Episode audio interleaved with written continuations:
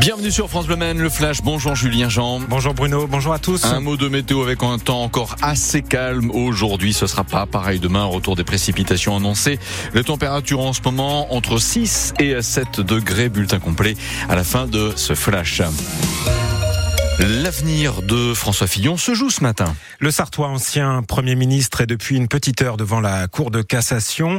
C'est le dernier recours dans l'affaire des emplois fictifs de son épouse Pénélope, euh, condamnée à 4 ans de prison, dont un ferme et 375 000 euros d'amende. Il dénonce une procédure non conforme et espère un troisième procès.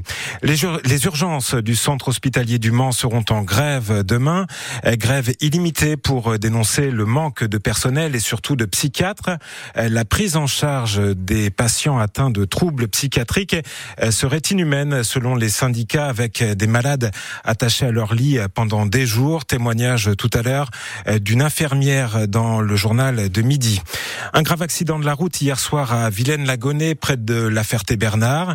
C'est un conducteur qui a perdu le contrôle de sa voiture. La victime grièvement touchée a été transportée au CHM. 10 milliards d'euros, c'est ce que va investir le Qatar en France sur les six prochaines années. Annonce faite par l'émir en visite à l'Elysée.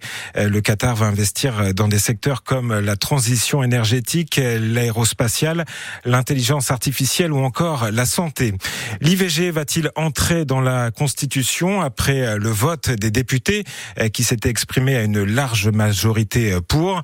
C'est cette fois aux sénateurs de se prononcer aujourd'hui et le résultat s'annonce beaucoup plus incertain. En sport, c'est une bouffée d'oxygène pour Le Mans FC.